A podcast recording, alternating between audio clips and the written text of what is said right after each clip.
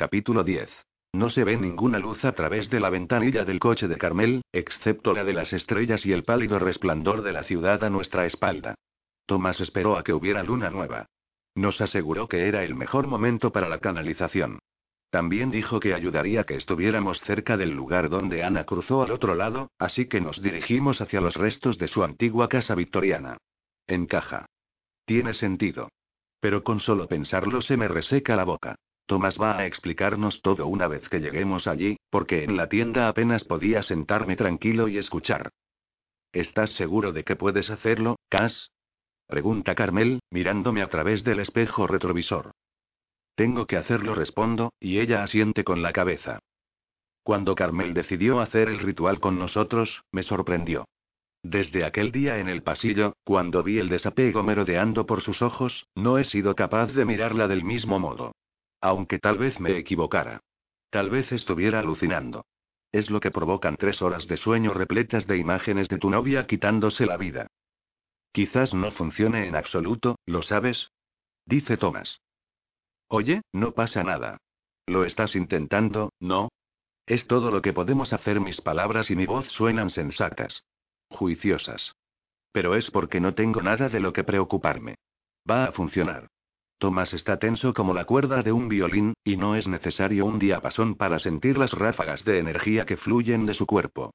Como dijo la tía rica, es lo bastante brujo. Chicos, dice Tomás.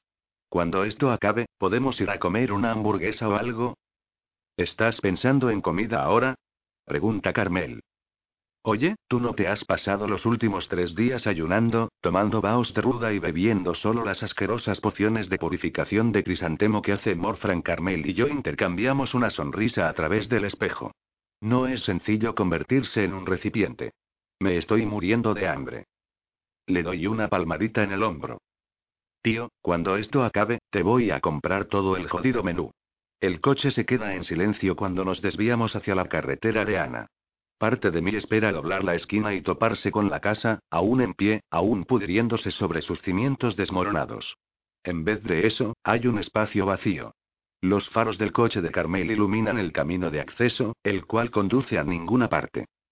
Después de que la casa implosionara, aparecieron los trabajadores del ayuntamiento y retiraron los escombros en un esfuerzo por determinar la causa del estallido. Nunca la encontraron, aunque como es habitual, no la buscaron realmente. Husmearon por el sótano, se encogieron de hombros y lo rellenaron con tierra. Ahora todo lo que había quedado está completamente tapado. El lugar donde se alzaba la casa parece un solar, un espacio de tierra apelmazada y cubierto de malas hierbas. Si hubieran mirado con más atención, o excavado más, podrían haber encontrado los cadáveres de las víctimas de Ana. Pero los muertos y lo desconocido seguían susurrándoles que debían alejarse suavemente y olvidarlo. Explícame otra vez lo que vamos a hacer, dice Carmel. Su voz es firme, pero tiene los dedos aferrados al volante como si fuera a arrancarlo. Debería ser relativamente sencillo, responde Tomás mientras rebusca en el bolso con bandolera, asegurándose de que se ha acordado de todo. O, si no sencillo, al menos relativamente simple.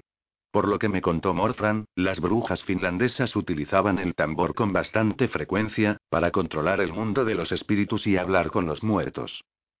Parece justo lo que necesitamos, añado yo. Sí. El truco está en ser selectivo. A las brujas no les importaba demasiado con quién contactaban. Siempre y cuando consiguieran hablar con alguien, se figuraban que eran sabias. Pero nosotros queremos a Ana. Y ahí es donde entráis en juego tú y la casa. Bueno, esto se está alargando demasiado. Abro la puerta y salgo. El aire es suave, hay solo una ligera brisa.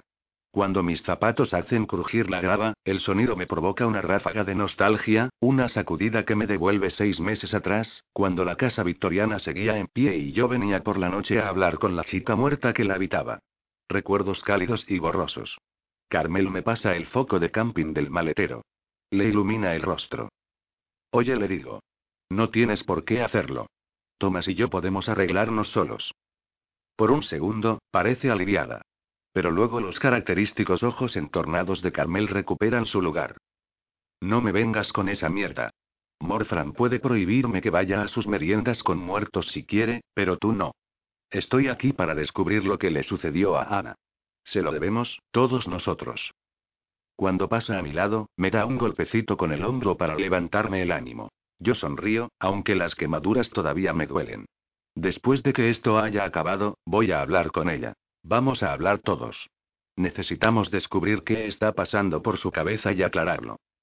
Tomás va por delante de nosotros. Ha sacado su linterna y está iluminando de manera estroboscópica el solar. Menos mal que los vecinos más cercanos se encuentran a kilómetro y medio de distancia y separados por un denso bosque. Probablemente pensarían que había aterrizado un ovni. Cuando Tomás llega al lugar donde antes se alzaba la casa, no vacila, y se dirige al trote hacia el centro.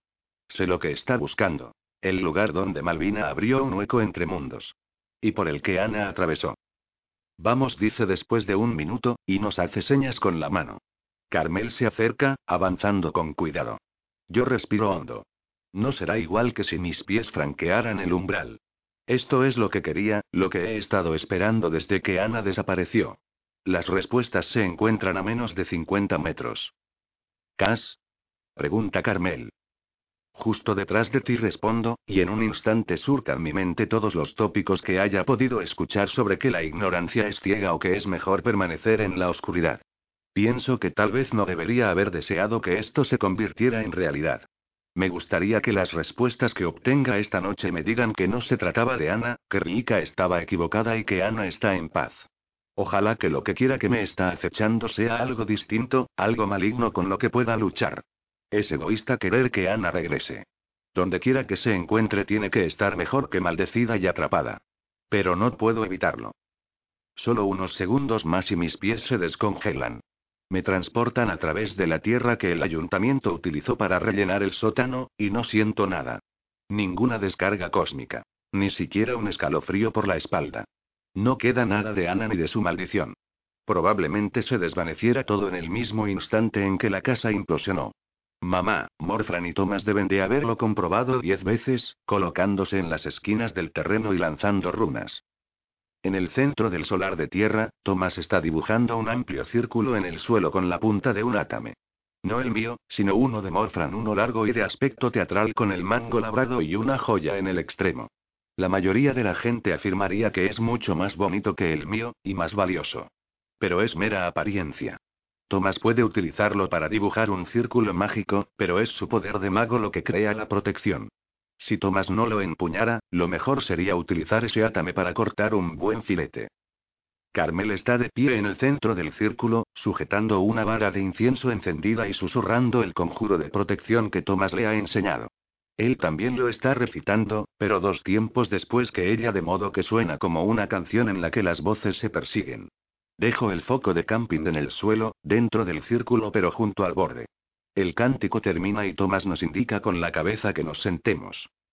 La tierra está fría, pero al menos se encuentra seca. Tomás se arrodilla y coloca el tambor lapón en el suelo, delante de él. También ha traído un palillo. Parece un palillo normal con una enorme nube de azúcar blanca en un extremo.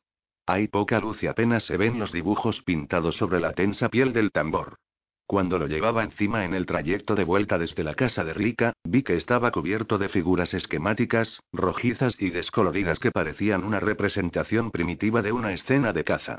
Parece muy antiguo, comenta Carmel. ¿De qué crees que estará hecho? Sonríe con picardía. Tal vez de piel de dinosaurio.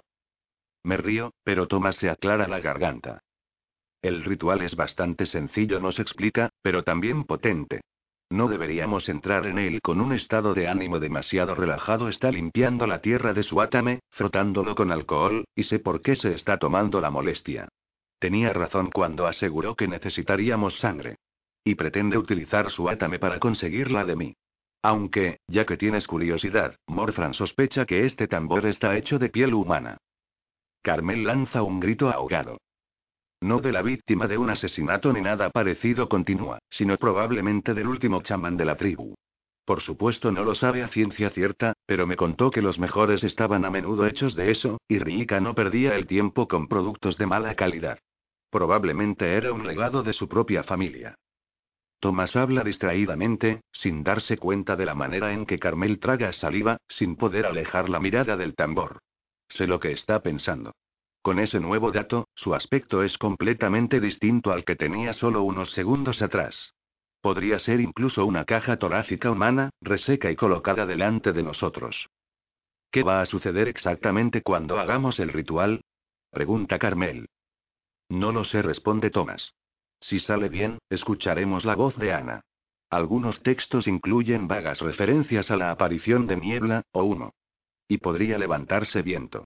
Lo único de lo que estoy seguro es que yo estaré en trance cuando ocurra. Puede que sepa lo que está sucediendo, o no. Y si algo va mal, no serviré de mucho para detenerlo. Incluso a la débil luz del foco de camping, veo que el color desaparece casi por completo de las mejillas de Carmel. Eso es realmente estupendo. ¿Qué se supone que debemos hacer si ocurre algo? No os dejéis llevar por el pánico. Tomás sonríe con expresión nerviosa. Le alarga a Carmel algo que brilla. Cuando ella abre la mano, encuentra el cipo de Tomás. Esto es algo complicado de explicar. El tambor es como una herramienta, para encontrar el camino hacia el otro lado. Morfran dice que se trata sobre todo de encontrar el ritmo adecuado, como sintonizar la frecuencia correcta en la radio. Una vez que lo encuentre, la puerta tiene que canalizarse a través de la sangre. La sangre del que busca. La de Cas. Tú le cortarás para que gotee sobre su átame, que colocaremos en el centro del círculo. ¿A qué te refieres con que yo le cortaré? Pregunta Carmel. Bueno, él no puede hacerlo por sí mismo y yo estaré en trance, responde Tomás como si fuera obvio. Puedes hacerlo, animo a Carmel. Piensa simplemente en lo que te avergoncé en aquella cita. Estarás deseando apuñalarme. No parece tranquilizarse, pero cuando Tomás le acerca su átame, ella lo coge. ¿Cuándo? Pregunta Carmel. Tomás responde con una sonrisa ladeada. Espero que reconozcas el momento. Su mueca me desconcierta un poco. Es el primer indicio de nuestro Tomás que vemos desde que llegamos aquí. Normalmente, cuando hay que realizar un hechizo, es pura eficiencia, y de repente se me ocurre que en realidad no tiene ni idea de lo que está haciendo. ¿Es peligroso? Para ti, me refiero, le pregunto. Tomás se encoge de hombros y sacude una mano. No te preocupes por eso. Necesitamos respuestas, ¿no? Antes de que te vuelvas completamente majareta. Así que vamos a empezar. Carmel la mira, si algo va mal, tienes que quemar la sangre del atame de Cas. Simplemente cógelo y acerca la llama a la hoja. ¿Vale? ¿Por qué tengo que ser yo? ¿Por qué no puede hacerlo Cas? Por la misma razón por la que tienes que cortarle tú. Porque técnicamente estás fuera del ritual. Una vez que esto empiece, no sé lo que va a sucederle a Cas, o a mí. Carmel está tiritando, a pesar de que no haga mucho frío. Tiene algunas dudas en la punta de la lengua, así que antes de que pueda decir nada, cojo el atame de mi bolsillo trasero, lo saco de su funda y lo coloco en el suelo. Es un punto de referencia, como dijo Rika, nos explica Thomas. Esperemos que Ana pueda seguirlo hasta nosotros. Rebusca en el bolso con bandolera, saca un puñado de varas de incienso y se las tiende a Carmel para que las encienda y las sople antes de clavarlas en la tierra suelta alrededor de él. Cuento 7. El humo aromático asciende en suaves espirales grisáceas. Tomás respira hondo. Una cosa más añade, tomando el palillo. No abandonéis el círculo hasta que todo haya acabado. Pone esa expresión de vamos allá y me gustaría decirle que tenga cuidado, pero siento el rostro totalmente paralizado. Incluso parpadear supone un reto. Hace un giro con la muñeca y empieza de golpear el tambor. El sonido es bajo e intenso. Tiene una calidad pesada y con eco, y aunque estoy casi seguro de que Tomás carece de experiencia tocando el tambor, cada golpe parece planificado. Como si siguiera una partitura. Incluso cuando cambia el ritmo y la duración del golpeteo. El tiempo pasa. No sé cuánto. Tal vez 30 segundos, tal vez 10 minutos. El sonido del tambor confunde mis sentidos. El aire parece cargarse con el humo del incienso y noto una sensación de mareo alrededor de mi cabeza. Miro a Carmel. Parparea deprisa y tiene unas cuantas gotas de sudor en la frente, pero por lo demás parece atenta. Tomás respira de manera lenta y superficial. Suena como si formara parte del ritmo. Los golpes se detienen y vuelven a estallar. Uno. Dos. Tres. Cuatro. Cinco. Seis. Luego comienzan de nuevo, más rápidos esta vez y menos intensos. El humo del incienso oscila adelante y atrás. Está sucediendo. Tomás está encontrando el camino. Carmel susurro, y alargo la mano por encima de mi átame, que descansa en el suelo. Ella me agarra la muñeca y acerca el cuchillo de Thomas a mi palma. Cass dice, y sacude la cabeza. Vamos, no pasa nada, insisto. Carmel traga con dificultad y luego se muerde el labio. El filo del cuchillo roza la carne de mi palma, primero como una leve presión y luego una breve punzada caliente. La sangre gotea sobre mi átame, manchando la hoja. Casi chisporotea. O tal vez no lo haga. Algo le está sucediendo al aire. Se mueve nuestro alrededor como una serpiente y por encima del sonido del tambor escucho el aullido del viento en mis oídos, solo que no hay viento. Nada arrastra el humo del incienso. Se arremolina incesantemente hacia arriba. ¿Se supone que debe suceder esto? Pregunta Carmel. No te preocupes. No pasa nada, respondo yo, pero no tengo ni idea. Lo que quiera que esté sucediendo, funciona pero sin funcionar. Ocurre, pero demasiado despacio. Todo lo que está dentro del círculo parece algo tratando de salir de una jaula. El aire se vuelve denso, se congestiona, y me gustaría que hubiera luna para que la oscuridad no resultara tan espeluznante. Deberíamos haber dejado el foco de camping encendido. Continúa goteando sangre de mi mano sobre el átame. No sé cuánta habré perdido. No puede ser mucha, pero mi cerebro no funciona bien. Apenas veo a través de todo el humo, sin embargo no recuerdo cuándo ha aparecido, ni cómo ha podido salir tal cantidad de siete varas de incienso. Carmel dice algo pero no la oigo, aunque creo que está gritando.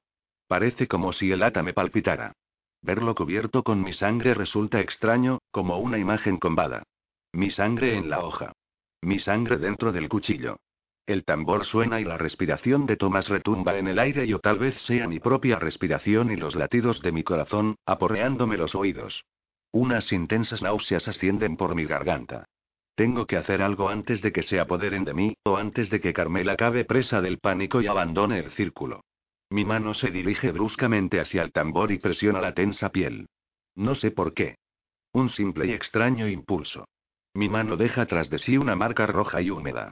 Durante un instante resalta, brillante y tribal. Luego desaparece bajo la superficie del tambor, como si nunca hubiera estado allí.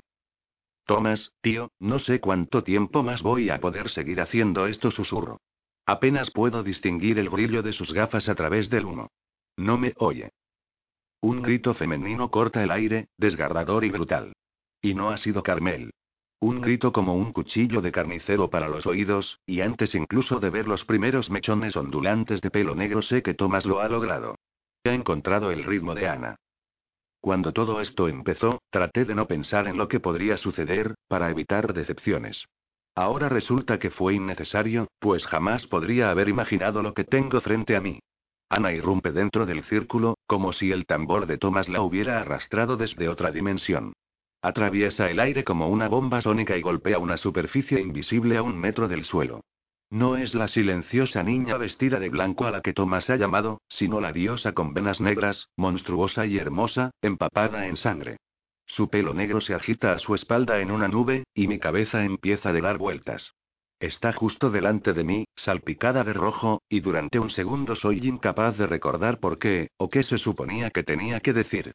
La sangre gotea de su vestido, pero no alcanza la tierra en ningún momento, porque ella no está donde se encuentra el suelo.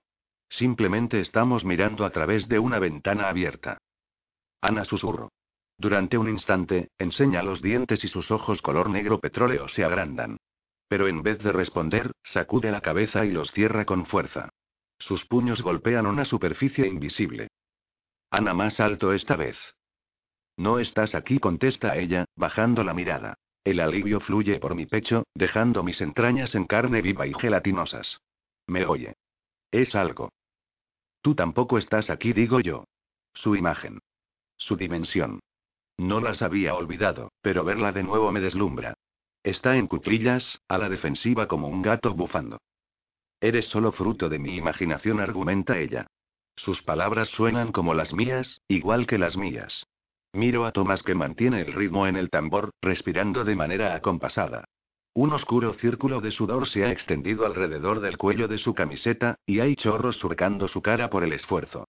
Tal vez no dispongamos de mucho tiempo. Es lo mismo que yo pensé la primera vez que apareciste en mi casa, le digo. Lo que intenté decirme a mí mismo cuando te metiste dentro de aquel horno o te tiraste por la ventana. Una prudente esperanza agita el rostro de Ana, o eso creo. Resulta difícil de decir, de interpretar las emociones a través de las venas negras. ¿Eras realmente tú? Le preguntó. Yo no me tiré, murmura sin dirigirse a nadie en particular. Me tiraron. Hacia abajo, sobre las piedras. Me arrastraron. Me arrastraron dentro para que ardiera se estremece, tal vez por el recuerdo, igual que yo. Pero tengo que encauzar la conversación. La chica a la que estamos viendo ahora, eres tú. No hay tiempo, pero no sé qué decir. Parece tan confusa. ¿Era realmente ella? ¿Estaba pidiéndome ayuda? ¿Me ves? Pregunta ella, y antes de que pueda responder, la diosa oscura se desvanece. Las venas negras desaparecen de su piel pálida, y el pelo se sosiega y se torna castaño, colgando lacio sobre sus hombros. Cuando se arrodilla, su vestido blanco se arruga en torno a sus piernas. Está cubierto de manchas negras. Sus manos revolotean sobre su regazo y sus ojos, sus ojos oscuros y fieros, se muestran inseguros. Se mueven a un lado y a otro. No te veo. Está oscuro el remordimiento convierte sus palabras en sonidos vacilantes y callados. No sé qué decir. Tiene costras recientes en los nudillos, y sus brazos están llenos de moratones. Unas delgadas cicatrices surcan sus hombros. No puede ser. ¿Por qué no puedo verte? No lo sé, respondo rápidamente. El humo asciende, arremolinándose entre nosotros, y siento alivio al apartar la mirada, al parpadear. Noto sensación de ahogo en la parte posterior de la garganta. Esto es solo una ventana que Tomás ha logrado abrir, le explico. Algo va mal. Donde quiera que esté, no es el lugar al que se suponía que debía ir. Las cicatrices en los brazos. Los moratones. ¿Qué te ha pasado? ¿Dónde te has hecho esas heridas? Baja la mirada hacia su cuerpo, aparentemente sorprendida, como si se acabara de dar cuenta de que están ahí. Sabía que estabas a salvo, dice suavemente. Después de que cruzáramos al otro lado. Lo sabía, sonríe, pero no transmite ningún sentimiento real. No tenemos tiempo para esto. Trago saliva. ¿Dónde estás? Su pelo cae sobre sus mejillas y tiene la mirada perdida. Ni siquiera sé si cree realmente que estemos teniendo esta conversación. En el infierno susurra como si fuera obvio. Estoy en el infierno. No. No, ese no es el lugar al que pertenece. No era donde se suponía que iría. Se suponía que debería estar en paz. Se suponía y, no sigo porque qué demonios sé yo. No son decisiones mías. Es simplemente lo que yo deseaba, y lo que traté de creer. Me estás pidiendo ayuda, ¿verdad? ¿Por eso me mostraste esas cosas? Sacude la cabeza. No. No pensé que pudieras verlo. No pensé que fuera real. Simplemente te imaginé. Resultaba más sencillo si veía tu rostro. Sacude de nuevo la cabeza. Lo siento. No quiero que lo veas. Tiene un corte abultado y con costra en la curva del hombro. No tiene buen aspecto. No sé quién o qué decide, pero voy a empezar a hacerlo yo. Esto no puede seguir así. Ana, escucha. Voy a traerte de vuelta aquí. Voy a encontrar la manera de traerte a casa. ¿Entiendes?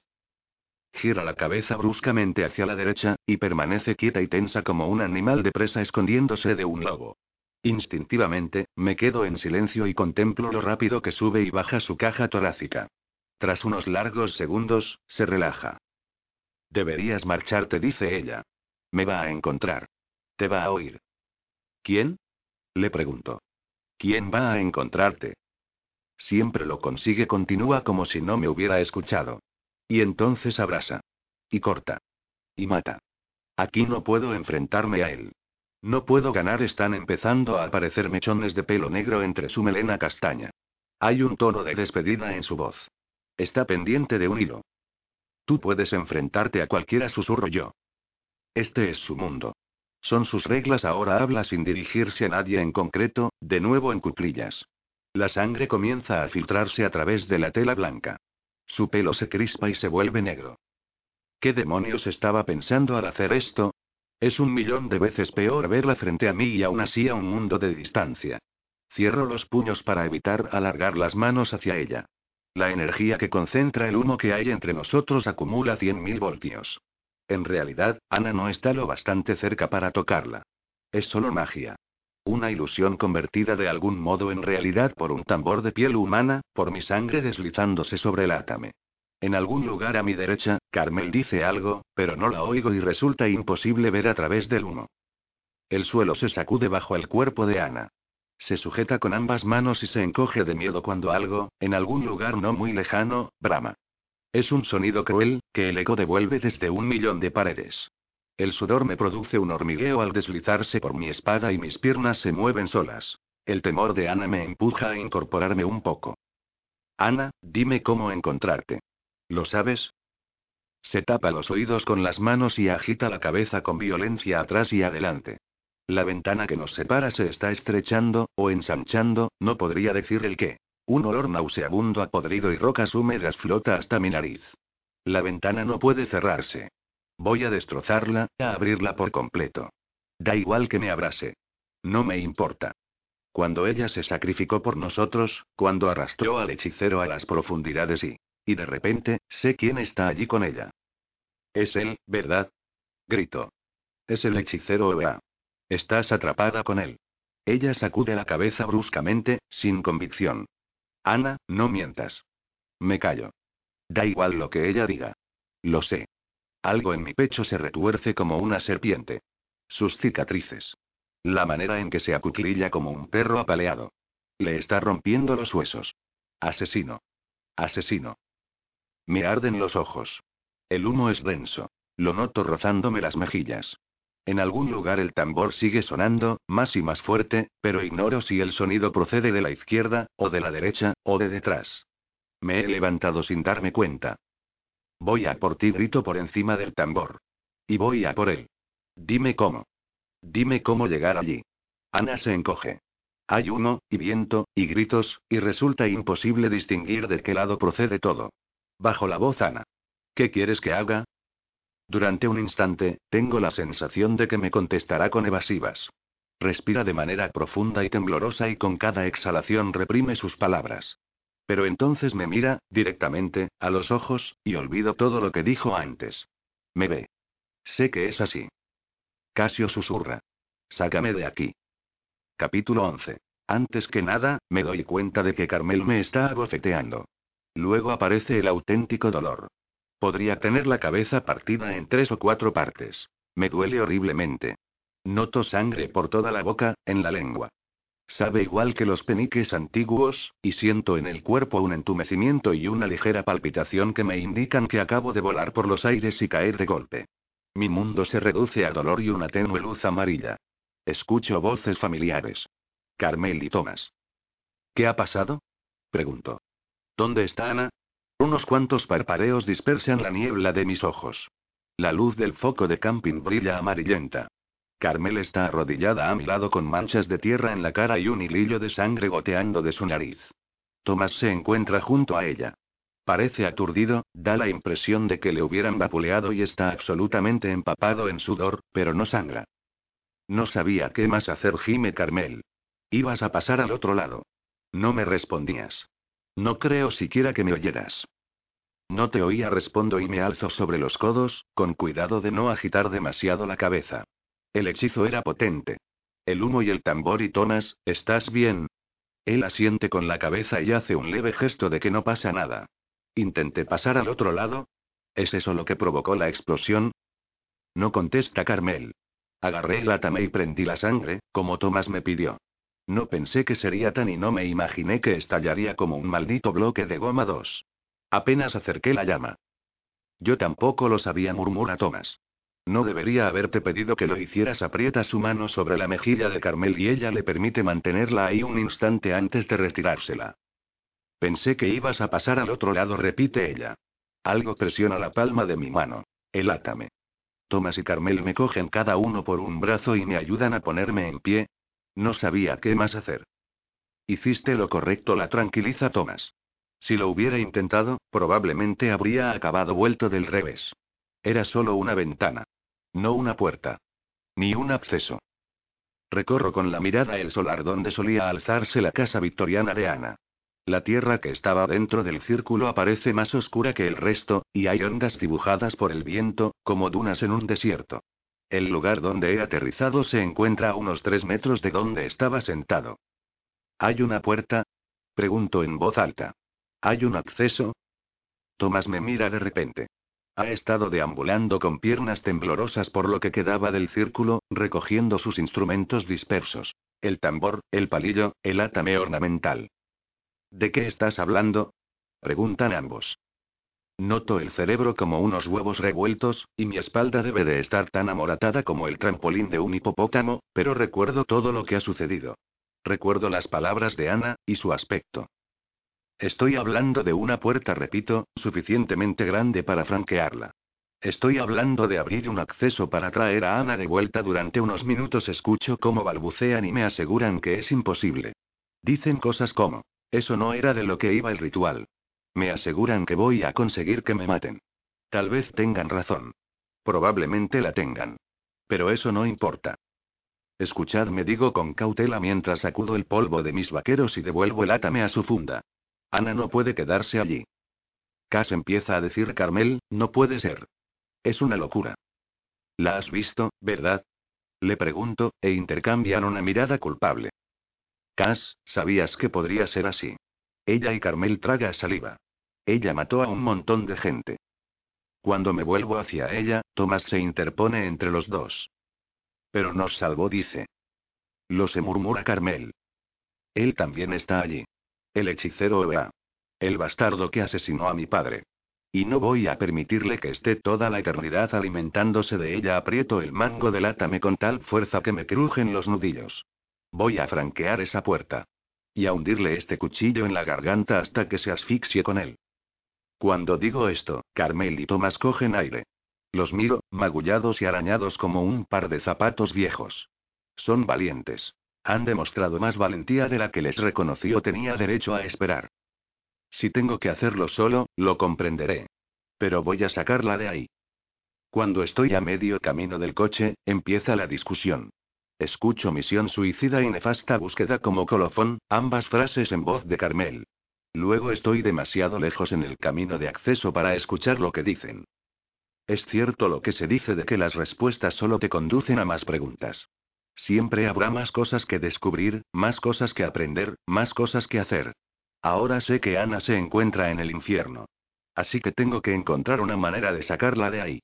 Sentado en la mesa de la cocina, pinchando con el tenedor una de las tortillas de champiñones de mi madre, me siento como embutido dentro de un cañón. Hay tanto por hacer. ¿Por qué demonios estoy aquí picoteando una tortilla con queso? ¿Quieres tostadas? En realidad, no. ¿Qué te pasa? Mi madre se sienta envuelta en su albornoz algo desgastado.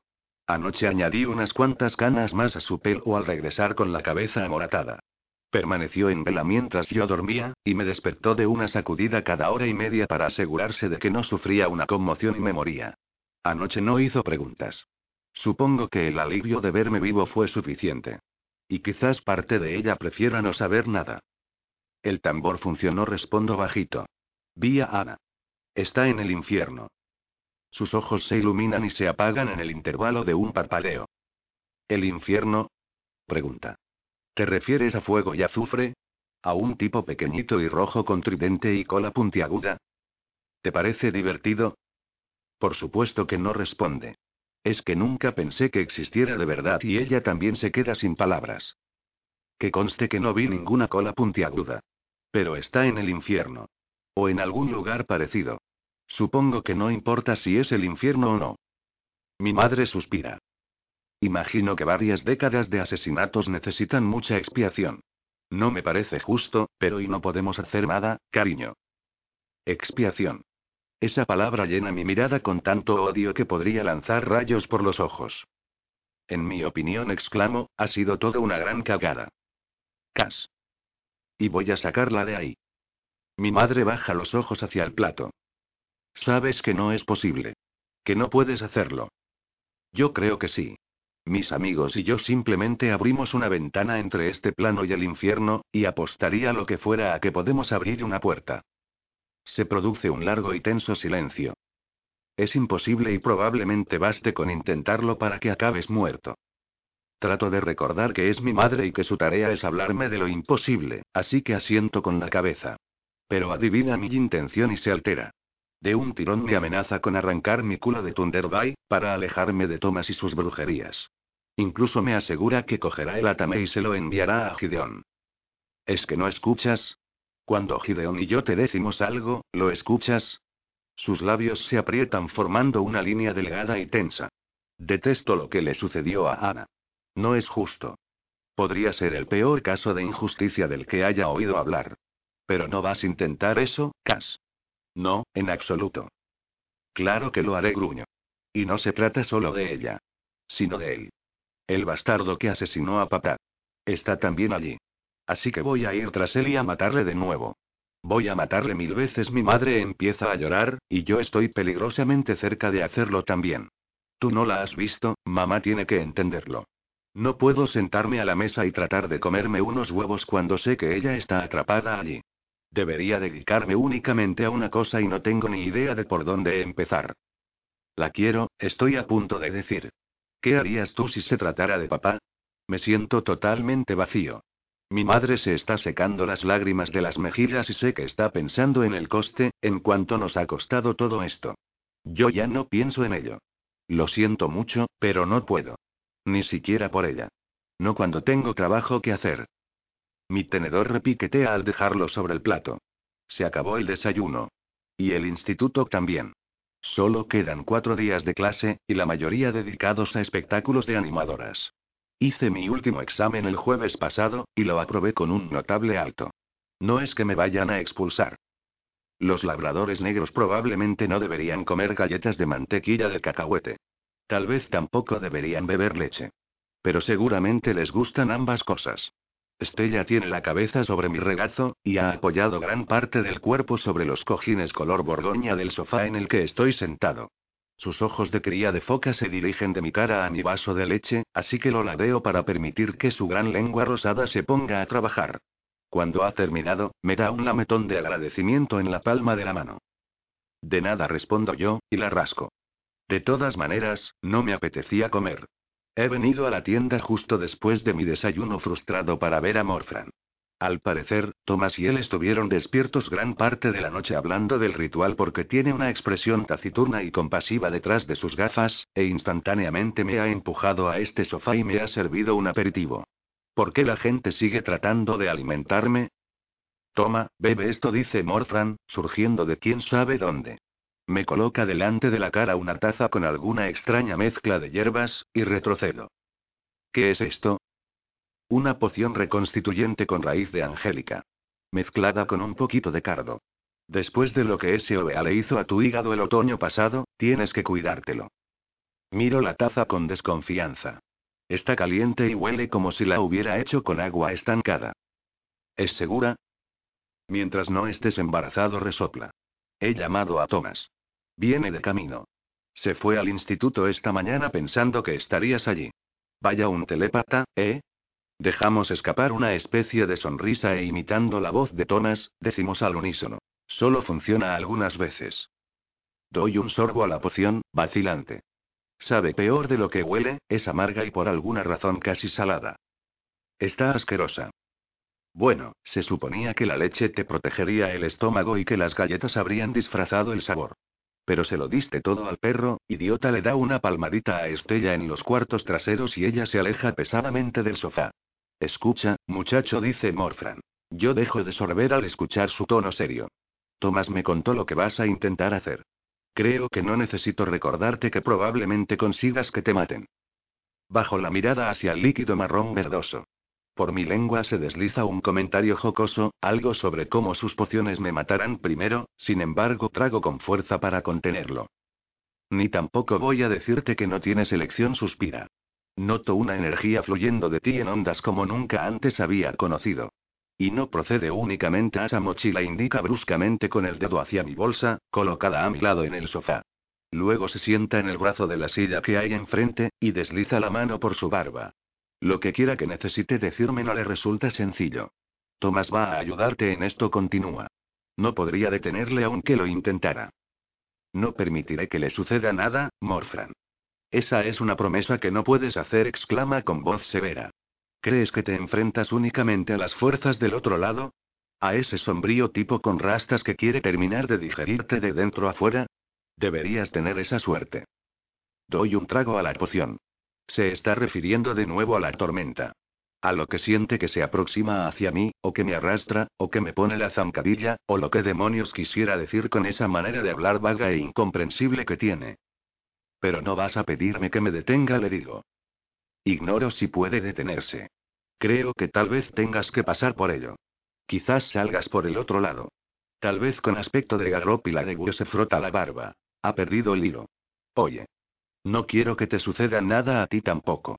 Pero como mi nieto resulte herido, o algo peor y me mira a los ojos. Me habrás convertido en tu enemigo. ¿Entiendes? A lo largo de estos meses, Morfran ha llegado a ser una especie de abuelo también para mí. Tenerle por enemigo es lo último que deseo. Entiendo. Me agarra, lanzando su mano como una serpiente y sujetando la mía con rapidez. Un cuarto de segundo antes de que una ráfaga de energía desboque mi pulso bajo la piel, siento su anillo. Un pequeño aro con calaveras talladas. Nunca se lo había visto puesto, pero sé lo que es, y lo que significa. Quiere decir que no solo me habría enemistado con Morfran, sino con el propio Voodoo. Asegúrate de que así sea, dice, y me suelta. No sé qué ha sido lo que me ha recorrido el cuerpo, pero tengo sudor en la frente. E incluso en las palmas de las manos. La puerta de la tienda tintinia y Estella sale trotando para saludar a Thomas, rascando el suelo con las uñas. Cuando él entra, la tensión se disipa y Morfran y yo respiramos hondo. Espero que en estos momentos Thomas no tenga en funcionamiento lo de la telepatía, y que tampoco esté especialmente observador, o si no, va a preguntarnos por qué parecemos tan incómodos y cohibidos. ¿No viene Carmel hoy? Le pregunto. Se ha quedado en casa con dolor de cabeza, responde. ¿Cómo te sientes? Como si me hubieran lanzado tres metros por el aire y hubiera aterrizado sobre quemaduras de segundo grado. ¿Y tú? Groggy, y débil como un fideo cocido. Además, creo que podría haber olvidado una letra del alfabeto. Si no hubiera pedido permiso para marcharme, la señorita Snyder me habría mandado a casa de todas maneras. Dijo que estaba pálido. Pensó que podría tener mononucleosis, sonríe. Yo le devuelvo la sonrisa y nos sentamos en silencio. El ambiente es extraño y hay mucha tensión, pero también resulta agradable. Resulta agradable entretenerse un rato aquí, contener la impaciencia y no apresurarse a dejar atrás este instante. Porque cualquier cosa que digamos a continuación va a catapultarnos hacia algo peligroso, y no creo que ninguno de nosotros sepa realmente hacia dónde podría conducir. Entonces, vas a intentarlo de verdad, dice Thomas. Ojalá su voz no sonara tan dubitativa, tan escéptica. Puede que la misión esté abocada al fracaso, pero no existe razón alguna para pintarla de ese modo desde el principio. Supongo que sí. Sonríe con la boca lareada. ¿Quieres un poco de ayuda? Thomas. Es mi mejor amigo, pero en ocasiones consigue que suene como si todavía fuera un acompañante indeseado. Por supuesto que quiero su ayuda. Más que eso. La necesito. No tienes que hacerlo, le digo. Pero lo haré, responde. ¿Tienes idea de por dónde empezar? Me paso la mano por el pelo. En realidad, no. Solo siento la necesidad de moverme, como si hubiera un reloj haciendo tic-tac en alguna parte y apenas pudiera oírlo. Tomás se encoge de hombros. Tal vez lo haya. En sentido figurado. Cuanto más tiempo permanezca Ana donde está, más difícil podría resultarle pasar a otro lado. Podría quedarse atascada. Por supuesto, es solo una conjetura. Una conjetura. Para ser sincero, las suposiciones prematuras sobre los peores escenarios no son lo que necesito justo ahora. Esperemos que no sea un reloj de verdad, digo yo. Ya lleva mucho tiempo allí, Thomas. Un segundo es demasiado, después de lo que hizo por nosotros. Sus rasgos se contraen al pensar en lo que Ana hizo a los fugitivos de su sótano, todos los jóvenes que acabaron en el lugar equivocado y los vagabundos atrapados en su red. Algunas personas juzgarían el destino de Ana como un castigo adecuado. Tal vez muchas. Pero yo no. Ana tenía las manos atadas por la maldición que le lanzaron cuando la asesinaron. Cada una de sus víctimas murió a consecuencia de esa maldición, no a manos de la muchacha. Es lo que yo pienso. Aunque soy absolutamente consciente de que ninguna de las personas a las que despedazo diría lo mismo. No podemos precipitarlo, Cas me advierte Thomas, y yo coincido con él. Sin embargo, tampoco podemos seguir esperando. Capítulo 12. Morfran le escribe una nota a Thomas para librarle de los últimos días de instituto, explicando que ha caído enfermo con un caso grave de mononucleosis. Cada instante que hemos pasado despiertos lo hemos dedicado a leer libros atentamente antiguos, volúmenes mohosos que han sido traducidos de volúmenes más antiguos y mohosos. Me sentía agradecido de tener algo que hacer, de sentir que avanzábamos. Pero después de tres días durmiendo poquísimo y comiendo a base de bocadillos y pizzas congeladas, nuestros esfuerzos no han producido prácticamente ningún fruto. Cada libro es un callejón sin salida que regresa una y otra vez a los contactos con el más allá, pero sin mencionar jamás la posibilidad de pasar al otro lado, y mucho menos la de traer algo de vuelta. He llamado a cada contacto que podría ofrecerme información, pero no he conseguido nada. Estamos sentados en la mesa de la cocina de Thomas y Morfran, rodeados por más libros inservibles, mientras Morfran añade patatas a un guiso de carne que tiene al fuego. Al otro lado de las ventanas, los pájaros revolotean de árbol en árbol, y unas cuantas ardillas grandes están luchando por hacerse con el control del comedero de los pájaros. No he visto a Ana desde la noche que contactamos con ella. No sé por qué. Me convenzo a mí mismo de que teme por mí, que se arrepiente de haberme pedido que vaya de buscarla, y que se está manteniendo alejada a propósito. Es una ilusión agradable. Tal vez incluso sea cierta. ¿Has sabido algo de Carmel últimamente? Preguntó a Thomas. Sí. Dice que no nos estamos perdiendo mucho en el instituto. Que principalmente están asistiendo a espectáculos de animadoras, uno detrás de otro, y a círculos de amistad. Resoplo. Recuerdo haber pensado que seguramente sería así. Thomas no parece preocupado, pero me pregunto por qué no me habrá llamado Carmel. No deberíamos haberla dejado sola tantos días. El ritual seguramente la afectó. ¿Por qué no se ha pasado por aquí? Le pregunto. Ya sabes lo que piensa de esto, responde Tomás sin alzar la vista del libro que está leyendo. Doy unos golpecitos con el bolígrafo sobre la página abierta frente a mí. Aquí no hay nada de utilidad. Morfran digo. Cuéntame algo sobre los zombies. Dime cómo levantan a los muertos los hechiceros vudú y los OBA. Un ligero movimiento capta mi atención. Tomás está agitando la mano sobre su garganta, haciéndome el gesto de que corte. ¿Qué pasa?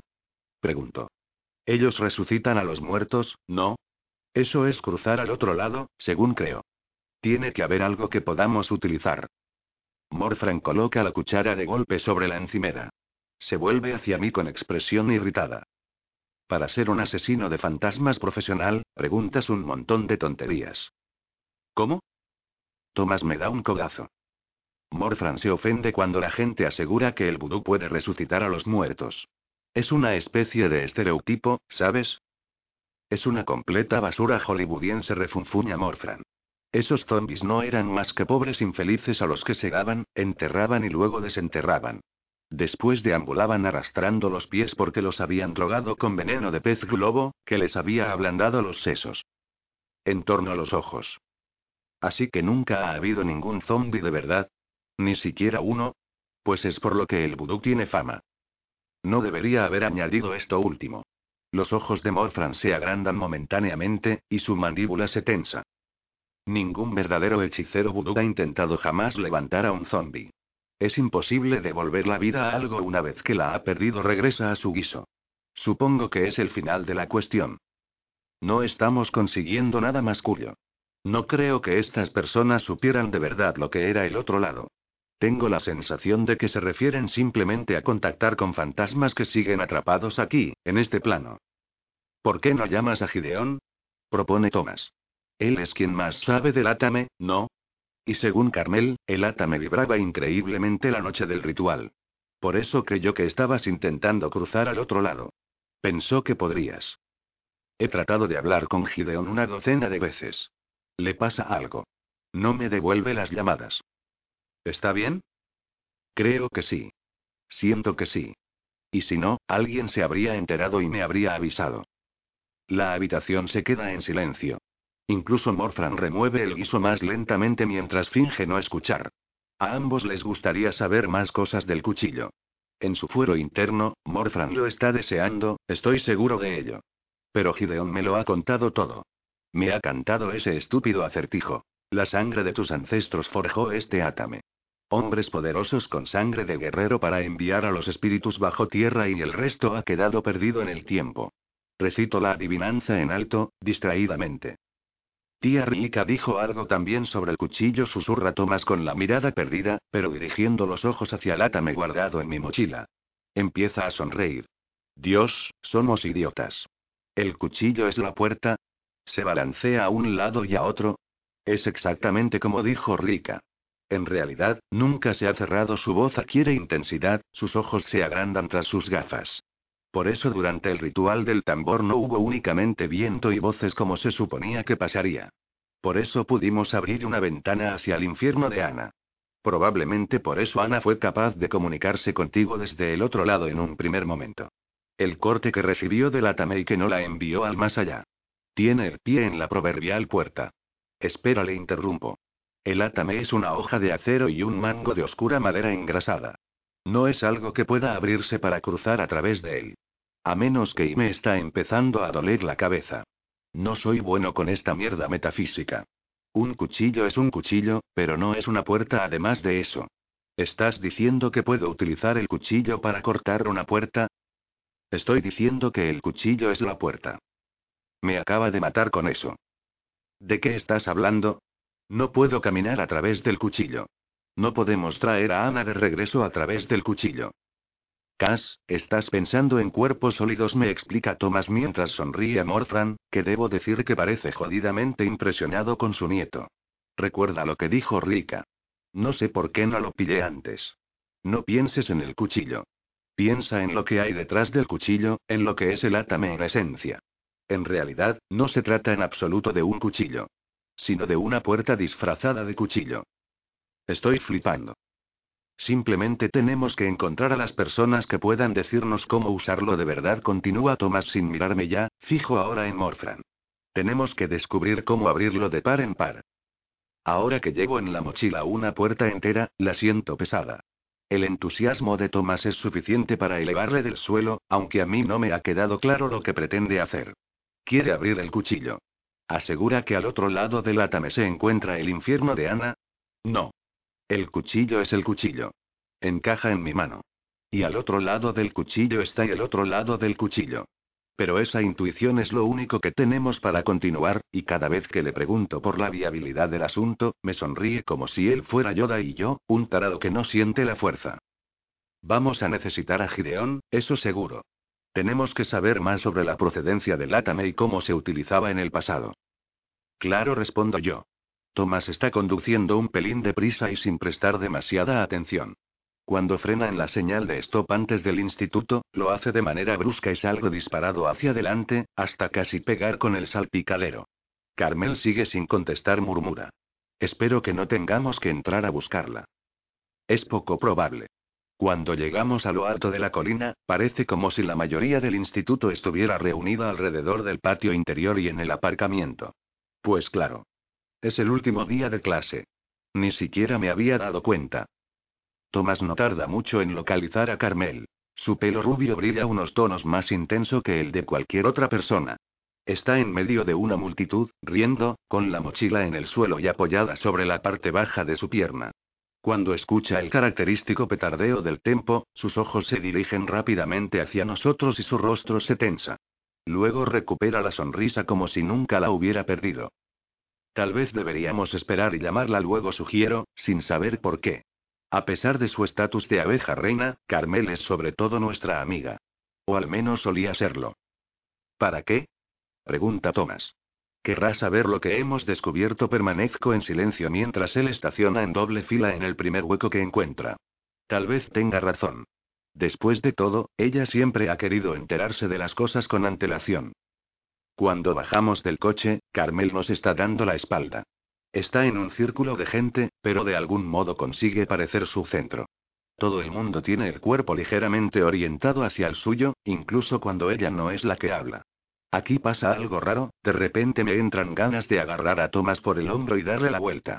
Nosotros no encajamos aquí, es lo que me grita mi instinto, pero no sé por qué.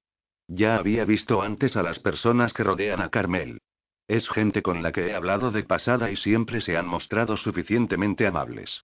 Natalia y Katy forman parte del grupo. Igual que Sarah Sullivan y Heidi Trico. Los tíos son los restos del ejército troyano. Jordan Driscoll, Nate Bergstrom y Derek Pims.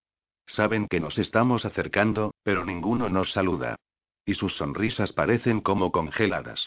Se muestran triunfantes. Igual que unos gatos que se hubieran tragado una bandada de canarios. Carmel exclama Thomas, y da los últimos pasos hasta ella trotando. Hola, Thomas responde ella, y sonríe. A mí no me dirige ni una palabra, y ninguno de los demás me presta atención tampoco. Todos tienen su mirada de depredador clavada en Thomas, pero él no se da cuenta de nada. Hola, dice él, y cuando Carmel no contesta, sino que se queda ahí parada, mirándole con expectación, Thomas empieza a titubear. Eh, no has respondido al teléfono. Sí, es que he estado por ahí, dice ella, encogiéndose de hombros. Pensé que tenías mononucleosis o algo así, interviene Derek con sonrisa de superioridad. Aunque no me imagino cómo has podido cogerla. Tomás se encoge unos centímetros. Me gustaría decir algo, pero es Carmel quien debería tomar la palabra. Estos son sus amigos, y en un día normal habrían tenido la sensatez de no hacer ningún comentario fuera de lugar sobre Tomás. En un día normal, Carmel les habría pateado el culo por mirarle de manera rara. Bueno, ¿eh? ¿Podemos hablar contigo un minuto? Tomás tiene las manos hundidas en los bolsillos. No podría parecer más incómodo, aunque empezara a dar puntapiés contra el suelo. Y Carmel sigue ahí, como ausente. Claro, responde ella con otra media sonrisa. Te llamaré, luego. Tomás no sabe qué hacer. En la punta de la lengua tiene preguntarle que qué pasa, que de qué va esto, y lo único que puedo hacer es mantener la boca cerrada, contenerme para no pedirle que se calle, que no les siga a la corriente. No merecen la satisfacción de ver esa expresión en su rostro. O tal vez mañana añade Derek, acercándose a Carmel. La está mirando de una manera que me revuelve el estómago. Esta noche vamos a salir, ¿verdad? La toca, le rodea la cintura con el brazo, y Tomás se queda pálido. Tal vez te llame mañana, dice Carmel. No se aparta del abrazo de Derek y su rostro apenas se inmuta mientras el de Tomás se derrumba. Vamos, digo por fin, y agarro a Tomás por el hombro. En el instante en que le rozo, se vuelve y se dirige hacia el coche, medio corriendo, humillado y destrozado de tal modo que prefiero no pensarlo. Esto ha sido una verdadera canallada, Carmel le espeto, y ella cruza los brazos sobre su pecho. Por un instante, da la sensación de que fuera a llorar. Pero al final, únicamente baja los ojos al suelo. El silencio es absoluto en el trayecto del instituto a mi casa. No se me ocurre nada que decirle y me siento inútil. Mi falta de experiencia en cuestiones de amistad resulta evidente. Tomás parece tan frágil como una hoja seca. Otra persona sabría qué contarle, alguna anécdota o una historia. Otra persona sabría qué hacer, aparte de permanecer sentado en el asiento del copiloto y sentirse incómodo. Ignoro si Thomas y Carmel estaban saliendo realmente. Así que podría librarse del título de mentirosa por un tecnicismo. Pero solo es eso. Un tecnicismo. Porque ella y yo y todo el mundo sabemos que Thomas está enamorado de Carmel. Y durante los últimos seis meses, ha fingido bastante bien que ella también estaba enamorada de él. Oye, eh, necesito estar solo un tiempo, ¿vale, Cass? Habla sin mirarme. No voy a lanzarme con el coche por las cataratas ni nada por el estilo, añade, y trata de sonreír. Únicamente necesito estar solo. Tomás, cuando pongo la mano sobre su hombro, él levanta el brazo y me la aparta con suavidad. Lo pillo. Vale, tío, le digo, y abro la puerta. Solo pega un grito si necesitas cualquier cosa, salgo del coche. Debería decirle algo más, hacer algo mejor. Pero lo único que se me ocurre es mantener los ojos fijos al frente y no mirar atrás. Capítulo 13. La casa está tristemente silenciosa. Es lo que noto cuando entro. No hay nada dentro de ella excepto yo, ni vivo ni muerto, y de algún modo eso no hace que parezca segura, aparte de insustancial. Los ruidos que produce, el susurro y el chasquido de la puerta al cerrarse y los crujidos de los tablones, suenan huecos y vulgares. O tal vez solo lo parezcan porque me siento como si estuviera suspendido en medio de un choque de trenes. Todo se ha derrumbado a mi alrededor y no parece existir solución alguna. La relación de Thomas y Carmel se está desmoronando. A Ana la están rompiendo a pedazos. Y yo no puedo hacer nada para solucionarlo. No le he dirigido más de cinco palabras a mi madre desde nuestra última discusión sobre seguirle la pista a Ana hasta el infierno, así que cuando paso junto a la ventana de la cocina y la veo en el patio trasero, sentada con las piernas cruzadas frente al cerezo de Virginia embarrado, estoy a punto de pegar un salto. Lleva puesto un sencillo vestido de verano y hay unas cuantas velas blancas encendidas a su alrededor, tres que yo vea. Un humo, tal vez de incienso, asciende por encima de su cabeza y desaparece. No reconozco ese hechizo, así que salgo por la puerta trasera. Últimamente, la finalidad de los hechizos de mi madre es en su mayoría comercial. Solo en circunstancias especiales dedica tiempo a preparar algo personal. Como esté tratando de amarrarme a la casa, o de obligarme a no hacerme daño, juro que me largo de aquí. Permanece callada mientras me acerco, ni siquiera se vuelve cuando mi sombra cae sobre ella. Una fotografía de Ana descansa contra la base del árbol. Es la que arranqué del periódico este otoño. Siempre la llevo conmigo. ¿Dónde la conseguiste? Le pregunto. La cogí de tu cartera esta mañana, antes de que te marcharas con Tomás, responde. Su voz suena triste y serena, aún teñida por el hechizo que estaba haciendo. Mis manos caen flácidas a ambos lados de mi cuerpo. Estaba dispuesto a arrebatarle la fotografía, pero mis brazos pierden su voluntad. ¿Qué haces? Rezo contesta simplemente. Me agacho junto a ella en la hierba. Las llamas en las mechas de las velas son tan pequeñas y están tan inmóviles que podrían ser sólidas. El humo que vi ascendiendo por encima de la cabeza de mi madre procedía de un trozo de ámbar, que arde suavemente con un tono azulado y verdoso. ¿Funcionará? Le pregunto. ¿Lo sentirá ella? No lo sé, responde. Tal vez. Probablemente no, pero espero que sí. Está tan lejos. Más allá del límite. Permanezco en silencio.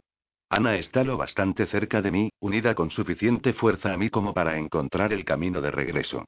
Tenemos una pista, le digo. Elátame. Tal vez podamos utilizarlo. ¿Usarlo cómo? Su voz suena entrecortada. Preferiría no saberlo aún. Tal vez pueda abrir una puerta. O el átame es la puerta. Quizás seamos capaces de abrirlo, sacudo la cabeza. Tomás lo explica mejor. Bueno, en realidad, no. Mi madre suspira, bajando los ojos hacia la fotografía de Ana. En ella se ve a una muchacha de 16 años con el pelo castaño oscuro, una blusa blanca, y una sonrisa apenas visible. Sé por qué tienes que hacer esto, dice mamá por fin. Pero no puedo convencerme de querer que lo hagas. ¿Lo entiendes? Asiento con la cabeza. Es lo máximo que voy a obtener, y en realidad, más de lo que debería pedir. Respira hondo y sopla todas las velas al mismo tiempo y sin girar la cabeza, un gesto que me hace sonreír. Es un viejo truco de bruja que hacía todo el tiempo cuando yo era un niño. Luego apaga el ámbar y alcanza la fotografía de Ana. Me la acerca. Mientras la devuelvo a mi cartera, mi madre saca un delgado sobre blanco que tenía bajo la rodilla. ¿Te ha llegado esto en el correo de hoy? me dice. De Gideón. ¿De Gideón? Pregunto distraídamente, y cojo el sobre. Es un poco extraño. Normalmente cuando nos envía algo, es un enorme paquete con libros y las galletas de avena cubiertas de chocolate que le gustan a mi madre. Pero al rasgarlo y volcar el contenido en mi palma, lo único que cae es una antigua fotografía borrosa. A mi alrededor, escucho el chasquido de la cera mientras mi madre recoge las velas del suelo. Me dice algo, alguna pregunta vaga mientras rodea el árbol, embadurnando la roca con la ceniza del ámbar. En realidad, no la estoy escuchando. Lo único que puedo hacer es contemplar la fotografía que tengo en la mano. En ella aparece una figura con toga y capucha, de pie frente a un altar. Tras esta hay otras figuras, vestidas con togas rojas similares. Es una fotografía de Gideón, realizando un ritual con miátame en la mano. Pero esa no es la parte que paraliza mi cerebro, sino el hecho de que las demás figuras de la fotografía parecen estar sujetando miátame también. Hay al menos cinco cuchillos idénticos en la imagen. ¿Qué es esto? Pregunto a mi madre, y se lo muestro. Es Gideón, responde distraída, y entonces se queda parada al ver los átames. Sé que es Gideón, replico. Pero, ¿quiénes son ellos? ¿Y qué demonios es esto? Señalo los cuchillos. Quiero creer que se trata de cuchillos ficticios. Imitaciones. Pero, ¿por qué? ¿Y si no lo fueran? ¿Hay otros por ahí haciendo lo mismo que yo? ¿Cómo es posible que no me haya enterado? Esos son mis primeros pensamientos.